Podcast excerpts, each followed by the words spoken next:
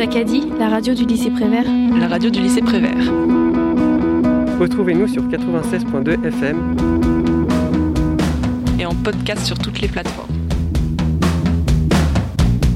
Bonjour à toutes et à tous dans l'émission Bayeux, mais avec pour thématique cette année la femme. Vous êtes toujours sur la radio Jacadi du lycée Prévert, 96.2 FM. Je suis Zachary et avec mon comparse Nathan, nous allons animer ces trois prochains quarts d'heure. Retour sur le prix Bayeux. Pour le prix des correspondants de guerre. Il y a la gerbe de flamme, il y a le plast, il y a la poussière. J'entends le chant des balles et le cri des sirènes. Ma mère est dans mes bras et mon père au cimetière. Atelier média. S'exprimer pour comprendre. Alors cette année, les élèves de l'atelier média ont assisté au prix Bayeux Calvados Normandie. Nous allons voir ce qu'ils en ont conclu. Mais juste avant, un petit retour sur le prix Bayeux. Cette 28e édition avait pour grand jury Manoucher Degati, reporter de guerre franco-iranien réputé, dont les photographies étaient exposées à travers la ville. Cette édition fut riche en informations et en expositions. Sans plus tarder, voici le ressenti des élèves concernant cette 28e édition. Donc euh, Bayeux tout d'abord, c'est un voyage assez fort en émotion parce qu'on voit différents conflits abordés de manière différente, que ce soit avec euh, bah, les, prix radio, les prix euh, sur euh, les reportages télévisés ou les articles écrits.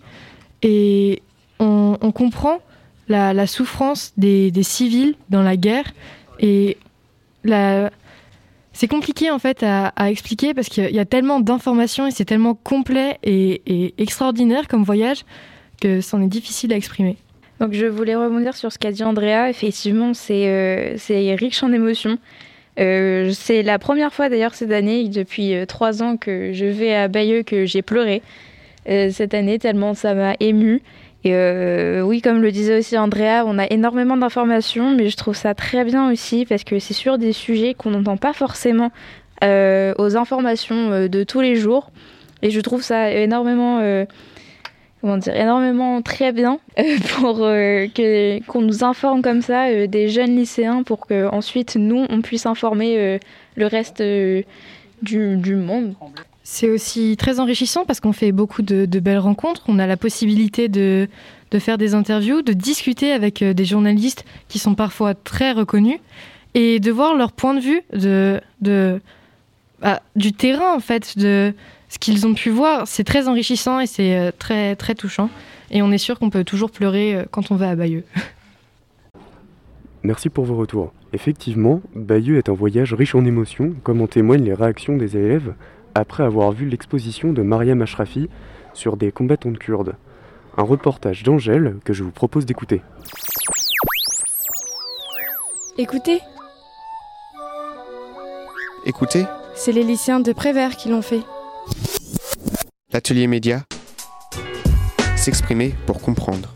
Comment tu te sens face à ces photos? Euh, bah, Je trouve qu'il y en a certaines qui sont dures à regarder. Pourquoi elles sont dures à regarder? Bah, Je sais pas comment trop expliquer, mais il euh, y en a certaines qui sont assez touchantes, je trouve. C'est très impressionnant et les, euh, les photos bah, sont très fortes en émotion. Il y en a qui sont vraiment très marquantes. Laquelle t'a le plus marqué? Celle-ci. Euh, bah, on peut voir euh, un crâne euh, bah, décomposé avec des vêtements plein de poussière. C'est un crâne d'un combattant après que le comité de nettoyage a trouvé son cadavre dans les ruines. Quelques mois après la libération, la ville se reconstruit et de telles scènes sont devenues habituelles pour chaque petit groupe chargé d'enlever les cadavres. Je me sens assez troublée et émue sur certaines photos, surtout celles avec, euh, bah, où on voit des enfants euh, qui sont bah, à l'hôpital ou alors en blessés. Je vois aussi, bah, du coup, la place de la femme est très importante sur l'ensemble des photos. Et je trouve ça très intéressant. C'est marquant, C'est étonnant de voir un peu une femme forte, bizarrement, face au, à la guerre. Souvent, c'est plus des hommes. Et là, vraiment, la photographe, elle a voulu nous montrer des femmes un peu qui prennent le dessus, le pouvoir. Bah, je trouve ça bien parce qu'on montre bah, pas souvent le côté justement féminin de la place de la femme pendant, pendant ces périodes. Et elles ont un rôle très très important selon moi. Et je trouve ça très intéressant et vraiment bien de montrer justement ce côté-là. Même sur les photos qu'il y a juste à côté de nous, on voit les femmes avec euh, des fusils, des casques, euh, des couteaux même. C'est vraiment un message que la, la photographe a voulu nous passer. Elle a voulu me montrer quand même euh, que les femmes n'étaient pas forcément dans leur rôle traditionnel, entre guillemets, euh, dans ces sociétés patriarcales, où vraiment en fait leur rôle traditionnel c'est bah, d'être une femme quoi. C'est enfanter, euh, nourrir la famille, voilà. Et là vraiment elles sont très très fortes, donc elles vont au combat et vont au front. Et je trouve que c'est très très intéressant.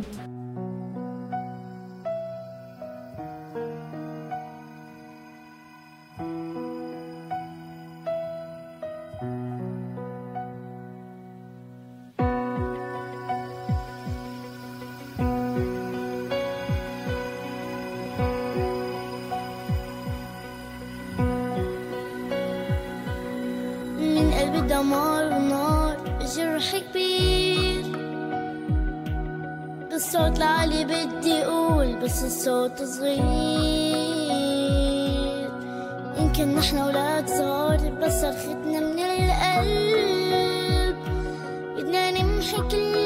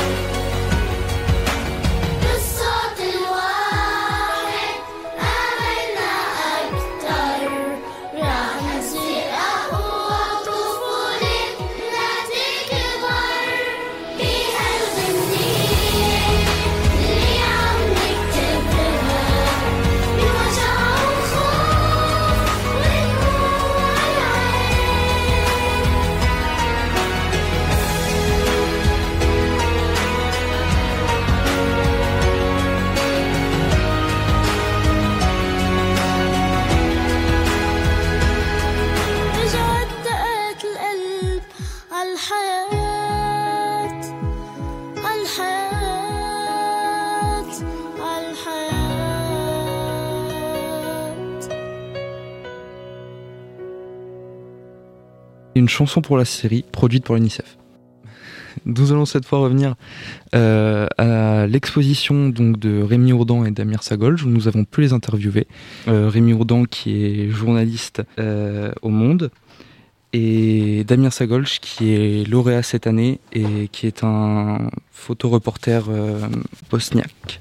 L'exposition s'appelait donc Des traces d'humanité, qui reconstituait grâce à des témoignages et des récits écrits et documents de l'époque l'histoire de Sarajevo à travers l'Holocauste et le siège de la ville. Alors tout d'abord, pourquoi avoir euh, choisi ces photographies et ces légendes pour cette exposition?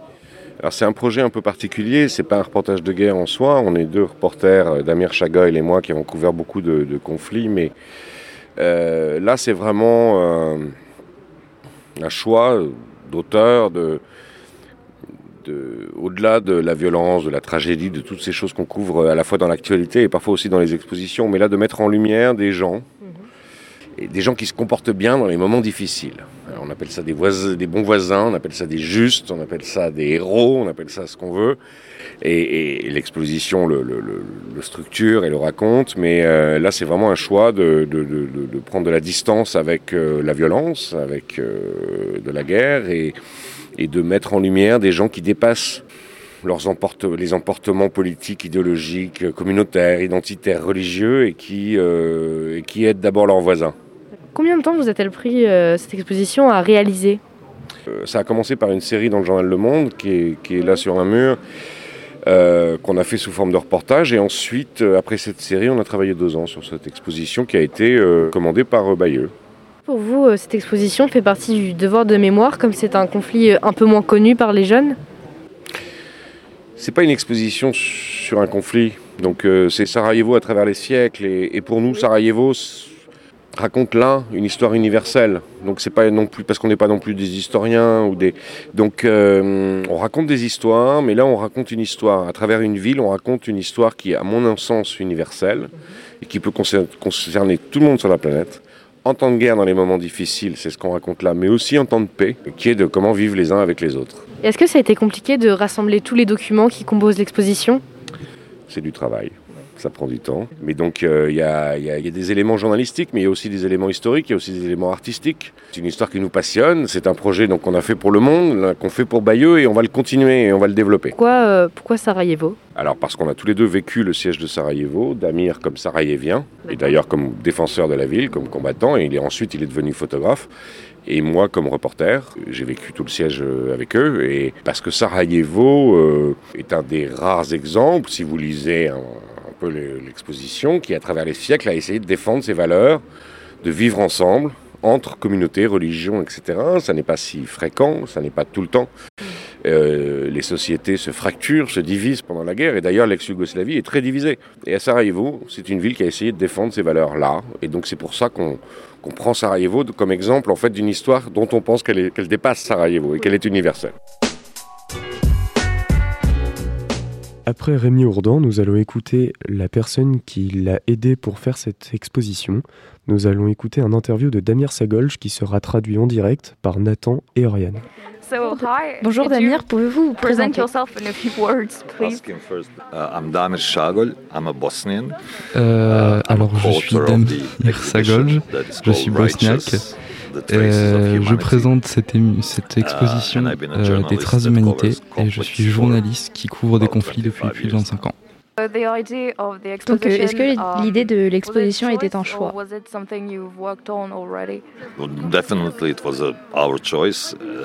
Alors oui, c'est un choix euh, depuis longtemps. A big desire and uh, some knowledge about uh, the subject, but then only few years ago. Euh, on avait l'envie et le savoir, et il y a quelques années, on s'est lancé dans des recherches plus approfondies qui ont été une série d'articles pour Le Monde. Euh, et aujourd'hui, on présente euh, cette exposition. Donc euh, je suppose que vous avez dû faire des recherches pour l'exposition. Donc est-ce qu'il y a eu une histoire qui vous a marqué plus qu'une autre It's, it's a complex one big complex story that is made of uh, many small eh stories. L'histoire de Sarajevo est très complexe. Elle est composée de plein de petites histoires, souvent très similaires. They have the different actors and different places and different time that happen. Mais mes histoires préférées sont celles des, des gens qui cèdent dans des temps difficiles euh, que l'on peut retrouver à travers toute l'exposition.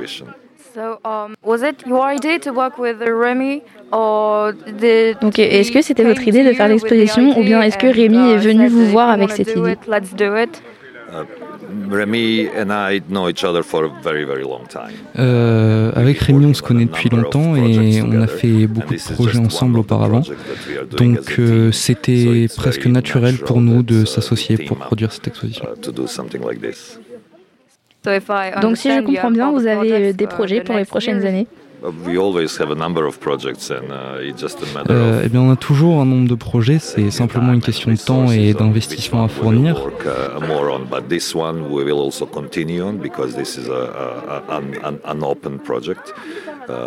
the idea of finding a, a righteous people in a conflict euh, mais je pense que c'est une, tâche universelle et que les gens vertueux dans la guerre sont toujours un bon sujet. Donc euh, merci beaucoup à Damir d'avoir euh, répondu à nos questions. Et donc en parlant des lauréats, je vous propose de faire un petit retour sur les lauréats de cette année. Prix Bayeux, Calvados, Normandie des correspondants de guerre.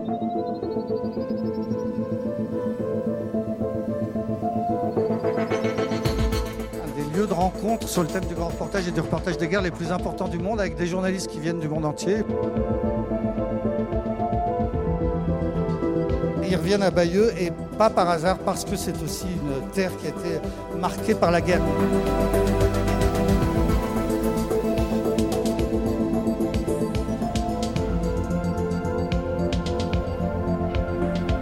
Et notre priorité est de protéger notre peuple dans cette nouvelle guerre.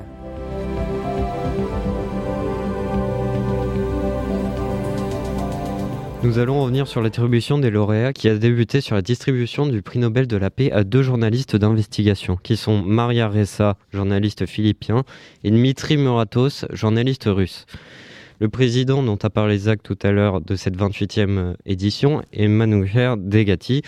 Il est originaire d'Iran et a été convaincu de devenir journaliste le jour où un homme lui a tiré dessus. Le prix Jeune Reporter en presse écrite a été attribué à Thomas Distria du Monde pour Révolution dans la dernière dictature d'Europe. Le présentateur Nicolas Poincaré nous dit que l'identité donnée n'est pas forcément la sienne pour ne pas le mettre en danger. Le prix radio a été donné à Margot Ben, journaliste qu'on a pu interviewer pendant notre voyage à Bayeux. Elle fait partie de l'équipe d'Europe 1 et son travail qui a mérité le lauréat est nommé à Kandar. Des villages entiers sont devenus terminés. Margot parle ici de, village afghan. Le prix de la presse écrite et le prix West France Jean Marin ont été remis à Wolfgang Bohr avec le Zain Magazine. Le nom de ses écrits est Parmi les talibans pour parler de la situation actuelle en Afghanistan. Ce reporter a déjà gagné deux prix West France Jean Marin en 2013 et 2015.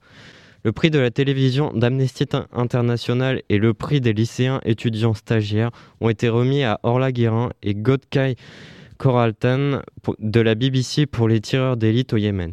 Ils ont eu donc deux lauréats au total de cette soirée. Le prix grand format télévision et le prix trophée vidéo ont été attribués à Damir Sagolj et Danis Stanovic, travaillant pour Al Jazeera Balkans avec Quand nous étions à leur place, parlant de la Bosnie-Herzégovine.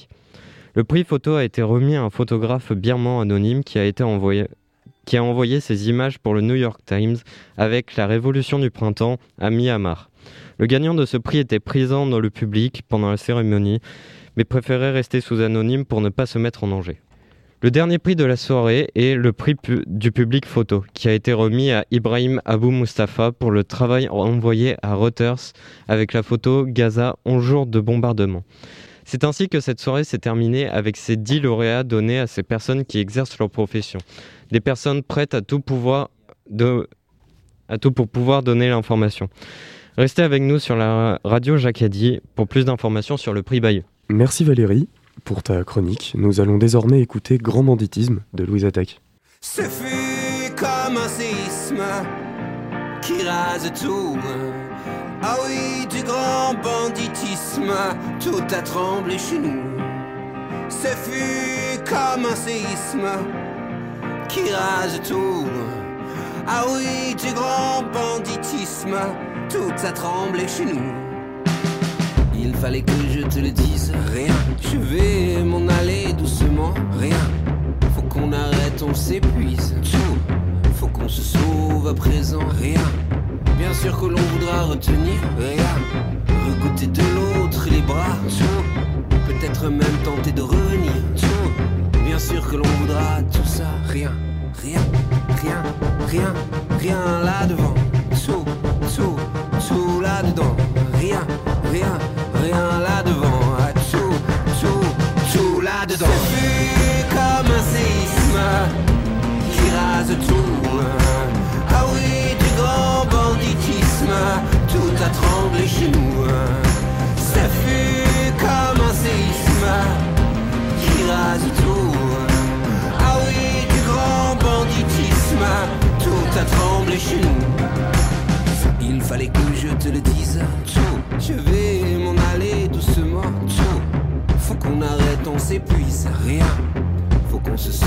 Présent, tout. Bien sûr que l'on voudra retenir tout. Recouter de l'autre les bras, rien. Peut-être même tenter de revenir, rien. Bien sûr que l'on voudra tout ça, tout. Rien, rien, rien, rien là devant. Tout, tout, tout là dedans. Rien, rien, rien là devant. Tout, tout, tout là dedans. Rien, rien, rien là devant. Tout, tout, tout là dedans. Rien, rien, rien là devant. Tout, tout, tout là dedans. C'est vu comme un séisme qui rase tout. Ah oui, du grand banditisme, tout a tremblé chez nous. C'est vu comme un séisme qui rase tout. Ah oui, du grand banditisme, tout a tremblé chez nous.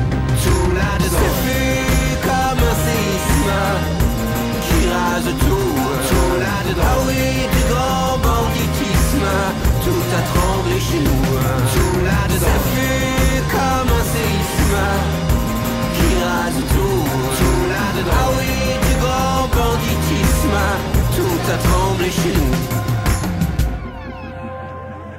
Toujours dans le cadre du prix Bayeux, nous avons la chance de recevoir ici Karen Lajon en résidence. Aujourd'hui, au journal du dimanche, Karen a commencé euh, en étant pigiste en presse écrite. Elle nous a apporté de nombreuses précisions sur le métier de grand reporter, particulièrement sur la situation féminine dans ce métier qui posait alors question. Nous allons donc écouter tout de suite Oriane qui va nous parler de la place des femmes dans le journalisme. Obus et balles ne font aucune différence entre la couverture de la guerre au masculin ou au féminin. Le danger est le même. Il fait partie de la vie au front. Pourtant, il n'y a pas si longtemps encore, une petite phrase assassine finissait toujours par exploser. Ce n'est pas une place pour une femme. Cette phrase ressort souvent quand une journaliste dit qu'elle est reporter de guerre. On va alors lui dire que c'est un métier trop dangereux et qu'elle ferait mieux de rester à travailler dans des bureaux, c'est plus sûr. Certes, le métier de reporter de guerre comporte des risques, mais les risques restent les mêmes qu'importe le genre. Au contraire, plusieurs témoignages de femmes reporters de guerre nous rapportent que parfois, cela peut avoir des avantages d'être une femme. Monica G. Prieto raconte dans une interview que cela est plus facile de travailler seule et habillée comme une locale dans certains contextes, comme par exemple en Syrie, en Afghanistan ou en Irak lorsque la vague des enlèvements a commencé. Plus tu étais visible, plus tu étais sûr. De plus, cela peut leur permettre d'entrer dans des pays où leur statut de femme sera plus reconnu que celui d'un homme, et donc d'accéder à des interviews et des informations exclusives. Cela leur donne aussi un avantage considérable. Les personnes interviewées se méfieront moins d'une femme que d'un homme, et seront donc plus enclins à partager des informations. Les femmes reporters de guerre ne sont pas nouvelles. Elles sont présentes depuis le début, mais ont malheureusement été mises à l'écart, et souvent, des hommes se sont attribués le mérite de leurs exploits. Par exemple, contrairement à ce que tout le monde croit, Ernest Hemingway n'a pas été le premier à débarquer en Normandie afin de couvrir le débarquement, mais Martha Gellhorn, sa femme à l'époque. Alors, que peut-on dire sur la place des femmes dans le journalisme de guerre? Eh bien, après des années et des années à être ignorées et rabaissées, elles ont enfin été reconnues et récompensées pour leur magnifique travail. Et j'aimerais rappeler un nombre, 42. C'est le nombre de femmes journalistes incarcérées en 2020 pour diverses raisons comme l'opposition idéologique au Bélarus et la dénonciation du crime organisé au Mexique, pour ne citer que ces deux-là. Nous allons désormais passer à une revue de films sur Camille Lepage et Marie Colvin, toutes deux décédées dans l'exercice de leurs fonctions, visées et tuées car elles faisaient leur métier. Dans le cadre de la résidence de Bayeux, nous avons, eu, l'occasion de visionner deux films totalement différents sur le point technique, mais aussi sur le conflit qui réalisait le sujet du film. Tout d'abord, nous avons vu le film Camille, réalisé par Boris Lochkin en 2019. C'est un hommage émouvant à la photographe de guerre Camille Lepage, tuée en 2014 en, Centraf- en République centrafricaine. Ce long métrage retrace la carrière de Camille dans cette région.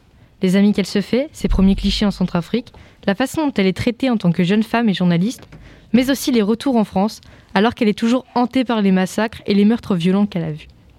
Pour rappel, la guerre civile en Centrafrique opposait les Séléka, groupe rebelle musulman, et les Anti-Balaka, groupe rebelle majoritairement chrétien. Dans la dernière partie du film, nous pouvons voir que Camille se rapproche du groupe Anti-Balaka, ce qui lui coûtera la vie. Alors qu'elle était dans un convoi de moto Anti-Balaka, Camille sera tuée d'une balle dans la tête, tirée par le groupe rebelle Séléka. Cela rend le film émouvant car on ne s'attend pas à ce qu'elle meure, à seulement 26 ans et en plein épanouissement dans sa carrière. D'un point de vue technique, le film est une reconstitution de la carrière de la journaliste avec quelques rares images d'archives. Elle met en lumière l'amitié que Camille développe facilement avec les différents personnages, mais aussi le désespoir qu'elle ressent à la vue des massacres d'enfants, de femmes, de vieillards qui sont parfois cruellement assassinés. Dans un tout autre type, nous avons aussi vu le film, excusez-moi pour mon accent anglais, Under the Wire, réalisé en 2018 par Matthew Heineman. La technique n'est pas du tout la même. Le film est en grande partie constitué d'images d'archives, tournées par les journalistes, d'interviews et de très peu de reconstitutions. Le sujet du film n'est pas du tout le même, et on y retrouve la journaliste aguerrie Mary Colvin du Sunday Times et le photographe de guerre Paul Conroy dans le conflit syrien. Pour rappel, ce conflit oppose le régime de Bachar al-Assad, président syrien, et la population syrienne qui se bat depuis 2011 pour retrouver sa liberté. Le président n'hésite pas à bombarder sa propre population, créant ainsi des milliers de morts. Nous retrouvons le parcours dangereux de ces deux journalistes en Syrie, dans la région de Homs, particulièrement victime des bombardements, car elle est considérée comme le centre des manifestations syriennes. Les deux journalistes décident de prendre le risque d'aller dans cette ville. Ils rencontrent là-bas de, nombreux réfugiés dans des sous-sols qui attendent des nouvelles de leurs proches, mais aussi la fin des bombardements. Les journalistes finissent par être délibérément visés par les bombes du gouvernement, car ils révèlent la terreur des habitants et l'horreur des hôpitaux qui sont inaccessibles à cause des bombardements, mais aussi remplis avec des enfants, des bébés, qui sont défigurés, assourdis, voire morts. Les bombes finiront par ôter la vie de Marie Colvin et d'un de ses collègues. La même bombe, lâchée sur le centre des journalistes, fera de nombreux blessés, dont Paul Conroy. Ils finiront par être évacués en urgence du pays. Le film ne peut que toucher votre sensibilité. En effet, les images tournées montrent le désespoir et la peur visible sur, le visage, sur les visages des victimes, mais aussi la voix tremblante des journalistes qui n'ont jamais vu une telle catastrophe dans leur carrière. La mort de Marie Colvin est inattendue tant dans le film que dans la réalité. Nous pouvons voir cela lors des prises de parole de Paul Conroy, qui, avec les larmes aux yeux, nous explique à quel point la journaliste Marie Colvin était une personne formidable, courageuse et passionnée par son métier. Les deux films présentent donc une vision totalement différente de la femme dans le métier de journaliste, mais ils ont surtout un grand point commun, la passion du métier. Alors j'aimerais apporter quelques petites précisions sur les manières dans lesquelles euh, les films sont tournés. Euh, tout d'abord, le film Camille euh, est tourné, lui, de manière totalement fictive, c'est-à-dire que c'est une, enfin, pas totalement, mais une fiction inspirée de la réalité, c'est une, histoire inspirée, qui ne suit pas totalement le parcours de Camille. On arrive quand même à retrouver des éléments de la réalité par les images d'archives, des photographies qui ont été prises par Camille, parsemées par-delà le film. Et on remarque aussi une forte utilisation de la caméra épaule qui nous rapproche un peu du personnage. Et pour le film donc de Paul Conroy et Marie Colvin, euh, on remarque du coup une méthode totalement différente. On est sur un, une espèce de reportage euh, parsemé cette fois de témoignages. Euh, où on cherche plus euh, à accentuer vraiment ce qui s'est passé. Et maintenant, Kessa va nous parler de la place des femmes dans la guerre. Je vais vous parler de l'implication des femmes dans la guerre. Les femmes s'impliquent dans la guerre avec différents métiers. Le métier le plus connu est le métier de journaliste. Nous avons rencontré Edith Bouvier qui a couvert la Syrie. En 2011, la Syrie est fermée aux journalistes. Edith Bouvier réussit à rentrer en Syrie. Elle y rentre illégalement. En 2012, lorsqu'elle est à Homs, l'immeuble dans lequel elle séjournait est lourdement bombardé et elle est grièvement blessée. Après cette attaque, elle est recueillie par une famille de civils qui l'aident.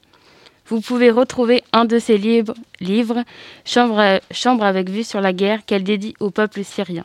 Et elle livre un témoignage de ce qu'elle a vécu à Homs. Les femmes ne sont pas que journalistes, elles sont également photojournalistes comme Mariam Ashrafi, Cette photojournaliste a exposé son travail à Bayeux, s'élever au milieu des ruines, danser entre les balles. Ces photos mettent en avant les femmes combattantes kurdes en Syrie et au Kurdistan d'Irak. Elle les montre impliquées dans la vie de leur pays et surtout parce que ce sont des militaires. Ce fut l'une des rares expositions qui mettait des femmes soldats à l'honneur. Puis nous avons rencontré une jeune femme qui exerce un métier artistique. Elle s'appelle Alam Jarban et elle est graffeuse. Elle commence ses graphes à l'âge de 15 ans au Yémen, avec des graphes politiques. Ces graphes lui servent à raconter l'histoire des femmes au Yémen et ce qu'elles subissent. Alam Jarban est plus connue sous le nom de Warrior Ice. Ces graphes sont une fierté pour elle. Euh, depuis plusieurs années, nous assistons à une féminisation des métiers de guerre, car les femmes s'impliquent pour informer le monde sur les différents conflits de cette terre. Merci Kessa pour cette vision globale des femmes dans la guerre. Faisons maintenant un zoom sur le Kurdistan et toujours sur notre thématique avec Andrea qui va nous parler des combattantes kurdes. Aujourd'hui, j'aimerais vous parler des combattantes kurdes. Pour rappel, ces derniers sont un peuple dispersé sur l'Irak, l'Iran, la Turquie et la Syrie. Ensemble, cette population a créé le, Parti des travailleurs du Kurdistan, PKK, considéré comme groupe terroriste par de nombreux pays comme la Turquie, avec qui le PKK est en conflit depuis des années. Malgré cette appellation, les Kurdes sont un élément incontournable dans la lutte contre Daesh et ont su à de nombreuses reprises s'imposer et ainsi remporter plusieurs victoires dans cette guerre. Ils ont aussi réussi à imposer leur vision de la femme, des combattantes tout aussi courageuses que les hommes. Lors d'une exposition euh, à Bayeux nommée S'élever au milieu des ruines, danser entre les balles, nous avons pu voir les photos réalisées par Mariam Ashrafi. Dans cette exposition, que je trouve marquante et qui va directement toucher votre sensibilité, on peut voir de nombreuses combattantes kurdes en uniforme, dansant et souriant face à l'objectif. Mais la photographe a désiré nous montrer aussi la réalité du combat. Les enterrements, la malnutrition, les corps enfouis sous les bombardements, Mariam a décidé d'insister, dans ses clichés en noir et blanc, sur la joie de vivre et la danse présente sur le champ de bataille, ce qui contraste fortement avec les ruines, les corps sans vie des enfants et la douleur de leurs proches. Après des heures, j'ai réussi à trouver la photo qui m'a le plus marqué. C'est celle d'une combattante kurde. Malgré la poussière présente sur ses joues et son front, la beauté de ses yeux vous frappe au visage par leur clarté. C'est euh, après que l'on voit la légende et que l'on découvre qu'elle est en réalité à l'enterrement d'une de ses amies, décédée au combat, et qu'elle sera elle-même tuée, trois ans plus tard, par les armes de Daesh. Pendant longtemps, les femmes kurdes ont été dissuadées par leur famille de prendre les armes. Tout d'abord à cause du patriarcat, car cela déshonorerait leur famille. Mais aussi par peur qu'elles soient tuées, violées ou arrêtées. Mais depuis les années 80, ces femmes courageuses représentent 30% de l'armée kurde. Elles n'hésitent pas à prendre les armes pour se défendre lors des attaques turques. Certaines femmes sont devenues des modèles d'héroïsme. Par exemple, Zilan, de son nom de code, est mort dans un attentat suicide, tuant huit soldats turcs en 1996.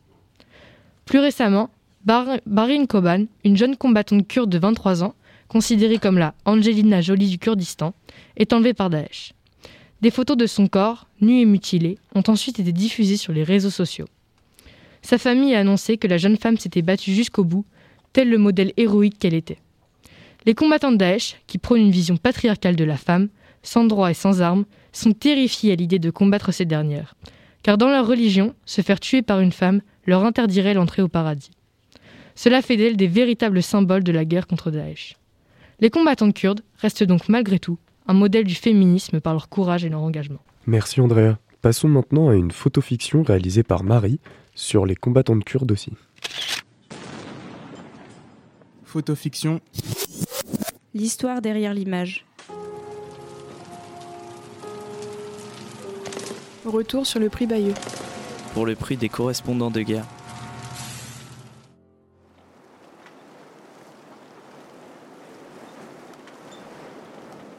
Le ciel, vaste et nuageux, reflète l'atmosphère tendue de la photo. L'aperçu du ciel bleu figure à lui seul l'espoir d'un pays en paix. Elles sont six combattantes, se battant pour leur vie, leur peuple et leur liberté. Elles sont médecins, professeurs, mais aussi mères et étudiantes.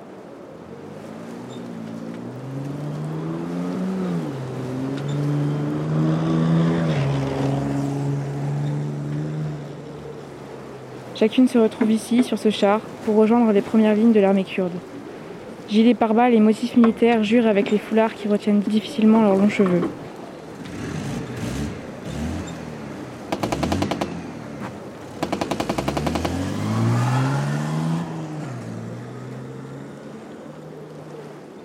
Elles ont vu partir père, frère et mari.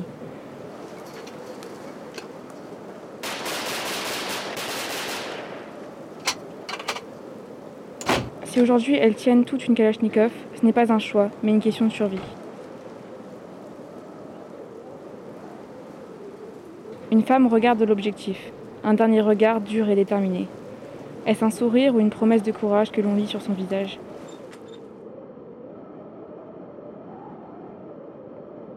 Une photo de Mariam Ashrafi dans le nord de l'Irak, à Sinjar, en avril 2016. Avec les victoires des talibans à Kaboul le 15 août dernier, l'Afghanistan a comme éclaté au grand jour ces derniers mois. Nous avons choisi de rappeler l'histoire de ce pays au centre des conflits, ainsi que de traiter de ce qu'il adviendra des femmes et de leurs droits dans ce pays, droits ouvertement écartés du programme des talibans. L'Afghanistan est un pays d'Asie centrale qui connaît aujourd'hui une théocratie islamique. Mais comment sommes-nous arrivés là? Les conflits modernes démarrent lors de l'invasion du pays par les forces de l'URSS et l'assassinat du président Hafizullah Amin, les soviétiques souhaitaient à l'époque regagner leurs alliés qui faisaient face à ceux des US. En effet, l'ancien président était proche des soviétiques et se fit assassiner par son, concurrent, Hafizullah Amin. En parallèle, la ville d'Herat se soulève contre le mouvement communiste, ce qui va alors pousser l'armée rouge à envahir le pays. Cette invasion ne sera pas fructueuse puisque les Moudjahidines persistent et les morts se feront trop nombreux pour l'URSS. Les retraits des troupes se fait le 15 février 89, laissant alors la guerre civile dans le pays. La deuxième phase dure jusqu'en 1992, lorsque les Moudjahidines renversent le, le gouvernement de Najibullah, instaurant l'État islamique d'Afghanistan. Cet État sera combattu par différentes factions dans une troisième phase de guerre de 92 à 96, lorsque les talibans sortent vainqueurs. Ces derniers se font progressivement chasser de 96 à 2001 et le commandant Massoud, chef des armées du régime, se fait assassiner le 9 septembre. Les US laisseront ensuite un ultimatum à l'État afghan qu'ils refuseront.